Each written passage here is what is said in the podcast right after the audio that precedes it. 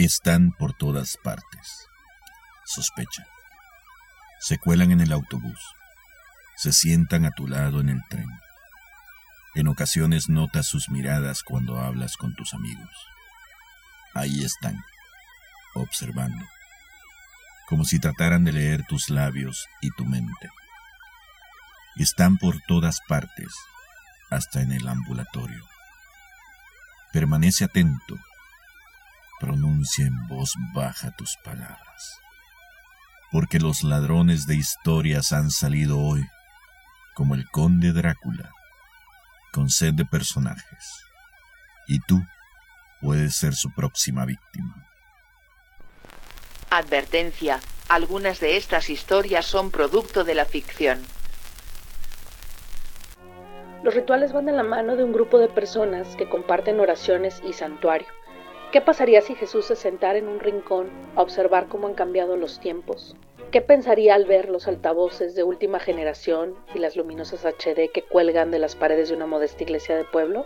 En ocasiones, para estar más cerca del Supremo, hay que alejarse de algunos lugares donde mencionan su nombre en vano.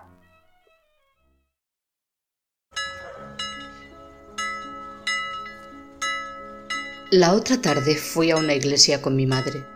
Reconozco que el hecho en sí no tiene nada de particular, pero si añado que hacía años que no pisaba una y que además no me considero una creyente al uso, podemos extraer algunos datos desde la perspectiva de quien se siente invasor en un ritual que todos los presentes parecen vivir intensamente. Me explico.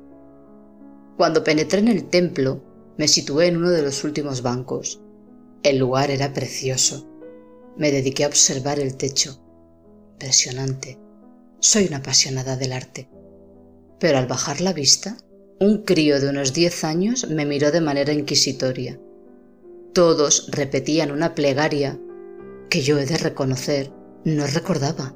Lejos de avergonzarme, continué observando cada rincón, cuando, oh sorpresa, me encuentro con una pantalla igual que la de los karaokes donde están impresos los párrafos de otra plegaria, muy bonita, todo hay que decirlo, que el monaguillo entona desde el atril. Si había entrado allí, había sido por hacer una buena acción por mi acompañante, y mi pretensión de al menos contemplar un bello edificio se esfumaba gracias al segundo susto que me llevé. A mi izquierda, sí, cerca del niño que cantaba, rezaba y me juzgaba con la mirada, había un pequeño aparato, igual que los que cuelgan en los autobuses para idiotizarnos con sus letras brillantes y rojas que contienen publicidad? Pues era exacto, solo que allí informaban de los horarios de las misas. Aquella visita estaba dando mucho de sí. Ya me daba miedo seguir mirando algún otro lugar y me dediqué a escuchar al señor de la túnica que vocalizaba muy bien.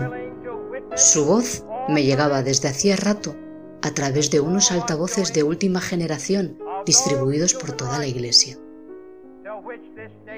Siguiendo con el señor párroco, ya estaba despidiéndonos. Hizo unas cuantas alusiones a las desgracias que nos rodean y pidió que oráramos. Pero cuando con la mirada yo preguntaba a gritos a mi acompañante si aquello terminaba o no, llegó a mis oídos una petición del señor cura. A los políticos que nos gobiernan, Jesucristo, ayúdales. ¿Qué les voy a decir? Me sentí presa de una película de Berlanga. El niño me seguía mirando y yo a él. Y oré por los políticos, por el cura, por el niño, porque aquello acabara pronto y porque necesitaba salir a la calle, llegar a casa y contarlo en un papel. Ya me pareció en su momento que cambiar el texto del Padre Nuestro sería el inicio de un cambio en la Iglesia, pero jamás pensé que tales cambios pasaran por aquello. Le pedí perdón a Jesús mirando al cielo al salir de allí. No creo en algunos representantes del catolicismo, pero tampoco creo que ninguno de los que estaban allí supiera hasta qué punto su manera de llegar a Dios se parecía a lo de los telepredicadores americanos. Una experiencia religiosa, sí señor.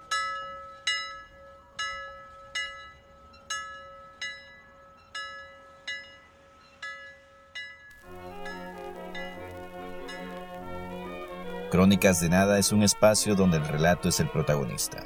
Producido por Diego Murcia y Joana Sánchez, este podbook habla sobre personas, lugares, objetos y hechos cotidianos que sonrojan a los sucesos paranormales a los que la ficción actual nos tiene acostumbrados. Si deseas conocer más sobre nuestro trabajo, visita bitextuales.com y antesdeahora.com. Allí encontrarás más información relacionada con la escritura, la traducción y nuestras bajas pasiones. Nos haces un favor Agrega a Crónicas de Nada a tus escuchas favoritas y cada semana te regalaremos una historia con la que tal vez sonrías, a lo mejor tiembles o quizás sueltes una lágrima. Síguenos por Twitter en arroba Crónicas Nada y por Facebook en Crónicas de Nada. Gracias por escucharnos. Existimos porque escribimos sobre todo y sobre nada. Este programa se edita usando Audacity. Música por cortesía de Beethoven con su composición Moonlight Sonata, y de David Granadino, con su melodía Bajo el Almendro. El Paso, Texas, 2019. This is Audio Dice.